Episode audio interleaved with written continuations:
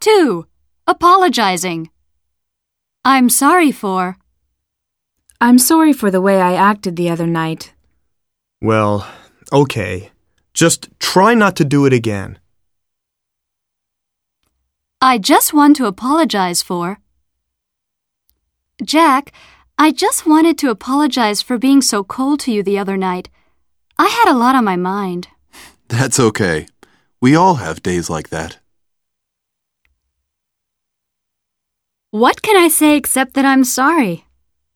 I can't believe that you did that. What can I say except that I'm sorry? Well, in this case, being sorry isn't enough.